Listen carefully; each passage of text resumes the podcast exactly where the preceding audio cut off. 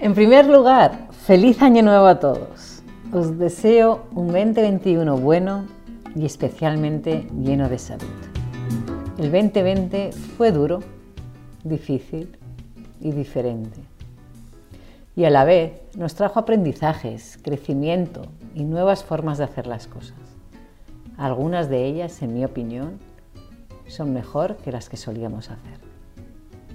Y espero que todos tengamos un buen, feliz, saludable, divertido 2021, o lo que cada uno de vosotros desee.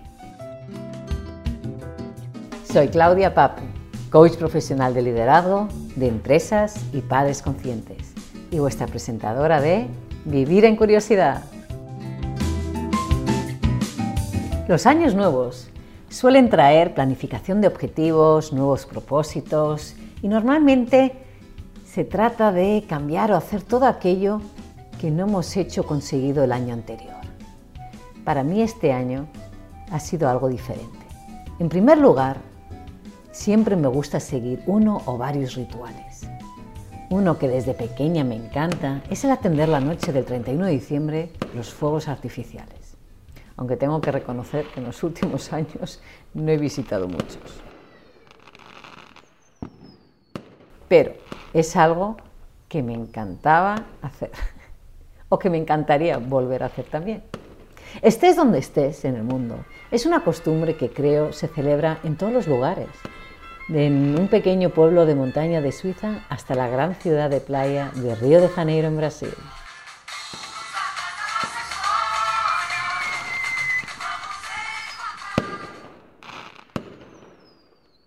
Parece ser que la tradición de los fuegos artificiales en la noche de fin de año se originó en los tiempos antiguos, cuando se usaba el ruido y el fuego para espantar a los espíritus malos y traer buena suerte. Nunca supe esto hasta ahora. A mí simplemente me fascina la belleza de las luces, los colores, los diseños y la creatividad que conlleva poner un show tan espectacular.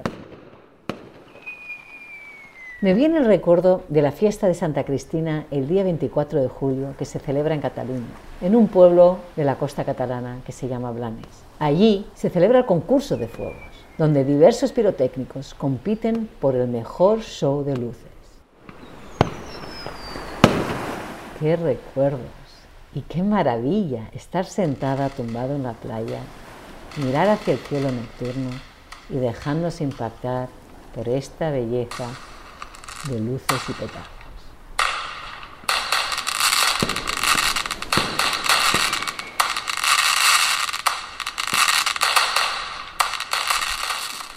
Volviendo a los rituales de fin de año, me gusta intentar traspasar a la familia la importancia de hacer un ejercicio de reflexión e intención de logros. Aún así soy consciente que lo que es importante para mí no necesariamente le interesa a mis hijos adolescentes.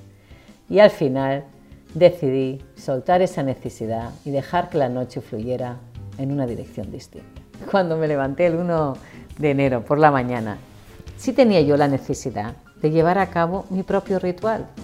Uno para mí, porque de nuevo, para mí es importante llevarlo a cabo. Me hice un té, me abrigué, porque como sabéis el invierno de Boston es muy frío. Salí al jardín con papel y bolígrafo y encendí un fueguecito. Aquí, donde vivo, muchos tenemos un fire pit en el jardín. El fire pit está hecho o de obra y es un lugar en el que puedes hacer tu propia fogata, tu propio fuego en el jardín de casa. Entonces, está hecho o por obra o puedes comprar em, la pieza en donde hacer ese fuego. Bueno, eran las 10 de la mañana cuando decidí, en vez de crear una lista sobre qué más quiero de mi vida y cuáles son mis objetivos y propósitos, decidí hacer una lista de mis letting goes, de todo aquello que quiero menos en mi vida, de todo aquello que no quería traer al año nuevo. Para ello es importante tomarse un tiempo en silencio, una pausa y dedicarse ese tiempo a uno mismo para poder reflexionar en lo que uno quiere y ponerle la intención. Es importante en ese momento mirar hacia adentro, tomarse el tiempo para reflexionar, conectar con uno mismo, con tu alma, tu cuerpo y tu mente. Eso es como lo definimos en el coaching también. Trabajas no solo en la mente o la parte intelectual, sino a la persona completa, que es cuerpo, mente y alma. ¿Qué comportamientos o creencias no quiero seguir astrando y estoy lista para soltar? Es una pregunta difícil en muchos momentos y requiere tiempo y atención. Sí te puedo decir que está científicamente probado que apuntar las cosas, ponerlas en papel, tiene un poder terapéutico especial. Y de allí la importancia de lo que es mantener un diario, o como en inglés lo llamamos en el journaling, esa constancia de em, en un diario apuntar tus sentimientos, tus experiencias, tus reflexiones. Bueno, pues ahí me senté al lado del fueguecito que me calentaba y decidí hacer mi lista, reflexionando qué puntos estaba dispuesta a soltar. No voy a entrar en detalle de la lista, pero uno de los puntos que sí os voy a decir que ha sido muy fuerte en mi vida, aunque quizá hacia afuera no siempre lo ha parecido, es la duda, la duda sobre mí misma. Durante años buscaba la validación en la opinión de los demás, por, en el sentido, si, lo, si te pones a pensar, por falta de confianza ¿no? en uno mismo. Entonces decidí en ese momento escribir self-doubt, duda. Voy a soltar el no, el tener tantas dudas y ser más confiante hacia mí mismo. Como segundo punto de qué quiero soltar, he puesto estar más presente estar más presente y focalizar más.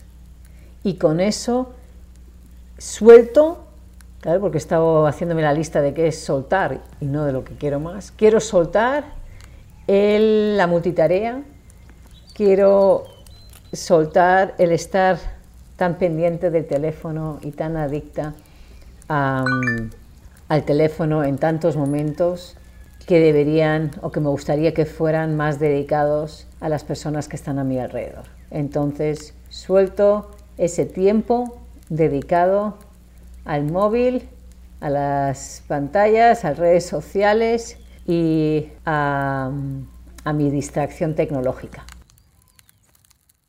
Cuando acabé la lista, la leí de nuevo y una vez hecha la lista, la decidí conscientemente quemar en ese fuego que acababa de crear. Y, mirando, observando cómo ese papel blanco en nada, en segundos, se deshizo. Y solo quedaba ceniza. Todo lo que había apuntado se había, había desvanecido en nada. Qué sentimiento de liberación. El destrozar, en este caso quemar, ayuda a uno sentirse liberado. Dado que muchos de vosotros seguramente no tenéis un fire pit y no quiero animar a nadie a jugar con fuego, os voy a sugerir un ejercicio similar. Dos. Uno es hacer lo mismo que he hecho yo y destrozar el papel, romperlo en 20.000 piezas. Lo rompes, lo destrozas y lo tiras a la basura. Otro que es el que más gracia me hace y me gusta mucho y me da, le da un toque de, de menos seriedad quizá y más alegría y diversión, es coger un rollo de papel de váter. Y te pensarás, ¿pero qué tiene que ver un, cojo, un, papel, un rollo de papel de váter con este ejercicio? Pues sí, coges un rollo de papel de váter y en cada uno de los cuadraditos apuntas lo que dejas ir, todo lo que quieres soltar o em, todo lo que em, ya estás cansado de ver en ti mismo. Una vez que has acabado, lo tiras al váter y le das a la descarga. ¿Qué? ¿Os ha gustado este ejercicio? Podemos traer gracia y diversión a estos ejercicios, de liberación. Dependerá del tono que tú le quieras poner o que vosotros le queráis poner. También podéis reuniros entre amigos o equipos de trabajo y llevarlo a cabo. Existen muchos métodos que podemos llevar a cabo en el mundo del mindfulness y que nos ayudan en nuestro proceso de liberación. El ejercicio que os acabo de introducir en este episodio se considera como un ejercicio de despedida, en el que, como habéis visto, he creado un ritual formal para despedirme de todo aquello que me obstaculiza. Lo del quemar ya lo llevaba haciendo hace tiempo, Lo del papel de váter lo conocí hace poco, en una llamada de Zoom de un grupo de mastermind de mujeres al que pertenezco. Los ejercicios de liberación, en este caso, son muy poderosos y según la filosofía budista, soltar y renunciar acaba con nuestro sufrimiento. ¿Tenéis curiosidad de probar este ejercicio? Cuando acabéis de escuchar este episodio, no dudéis en probarlo y compartir vuestra experiencia conmigo en mis redes sociales de Facebook e Instagram, arroba claudiapapecoachi, LinkedIn o email, claudia arroba claudia-pape.com. Las historias que nos contamos a nosotros mismos sobre nuestras vidas, sobre los demás, sobre el mundo que nos rodea pueden llegar a limitarnos muchísimo. A la vez, no siempre son verdad. Son historias que nos contamos a nosotros mismos. Están en nuestra mente. Como por ejemplo os he contado, esa falta de confianza o esa duda que tengo en mí misma. Y que hacia afuera, quizá en muchos momentos, no se percata. Identificar estas historias y soltarlas es muy liberador y nos permite crear nuevas oportunidades y nuevos caminos. Es el apego a estas creencias, al pasado, a personas, a nuestros recuerdos, que en muchos momentos nos limita a seguir adelante. Al soltar, nos permitimos ver el mundo con otros ojos, ser más objetivos, más relajados, más reflectivos y con ello, en principio, reducir nuestro sufrimiento y aumentar nuestra felicidad. Respecto al punto que comenté al inicio de estar más presente y soltar intencionadamente más el teléfono, las tecnologías, el tiempo dedicado a las redes sociales o emails o WhatsApp, es porque noto que en muchos momentos perdemos vivir lo que tenemos delante. Las tecnologías están muy presentes en nuestras vidas y no solo en las nuestras, también en la de nuestros hijos, tengan la edad que tengan. Y las circunstancias con la pandemia, sinceramente, no ayudan. Más bien todo lo contrario. Las pantallas, los móviles, la televisión se han apoderado de nuestras vidas, o al menos de la mía. Como he dicho muchas veces, voy a hablar de mí misma. De la mía se ha apoderado se han apoderado. Y se está convirtiendo cada vez más en una nueva forma de vivir, en nuevos hábitos y nuevas maneras de interactuar con las personas. Y para que esto no se apodere más de lo que ya lo está haciendo, es importante ser consciente e intencionado. Uno de los puntos más importantes, en mi opinión, de la crianza consciente, aprovechando lo que acabo de decir y traer esto a nuestras vidas familiares es ser el ejemplo que queremos que nuestros hijos sean. Muchas veces nos pasamos dando lecciones de cómo queremos que se comporten, de cómo queremos que hablen, de cómo queremos que traten a los demás. Y qué mejor que en vez de tanta lección seamos su ejemplo. Ellos siempre nos observan. Ellos ven lo congruentes e incongruentes que somos con nuestras propias vidas. Empecemos, por lo tanto, con nosotros mismos. Qué fácil o difícil te es soltar ese teléfono. No responder a esos emails o messages o WhatsApp que sentimos entrando a través de las notificaciones o a través de la vibración del teléfono. Yo os puedo asegurar que me cuesta. En muchos momentos me cuesta mucho. Y si pregunto a mis hijos, escucharé algo que no quiero escuchar. Empezar a cambiar este hábito, soltar este comportamiento adictivo, como yo lo llamo, y que la mayoría tenemos, requiere esfuerzo, intención y ganas. ¿Y qué ganaré si lo suelto? Ganaré vivir el presente, disfrutar lo que tengo delante mío, conectar con esas personas a mi alrededor que tanto quiero y quiero estar con ellas, y conectar, como no, conmigo misma. Para estar más presente, vivir más mi ahora es necesario soltar y crear espacio para algo nuevo. La energía mental, física y emocional que le dedicamos a personas, comportamientos, pensamientos que no nos benefician o como yo digo muchas veces, que no nos sirven, es muy grande.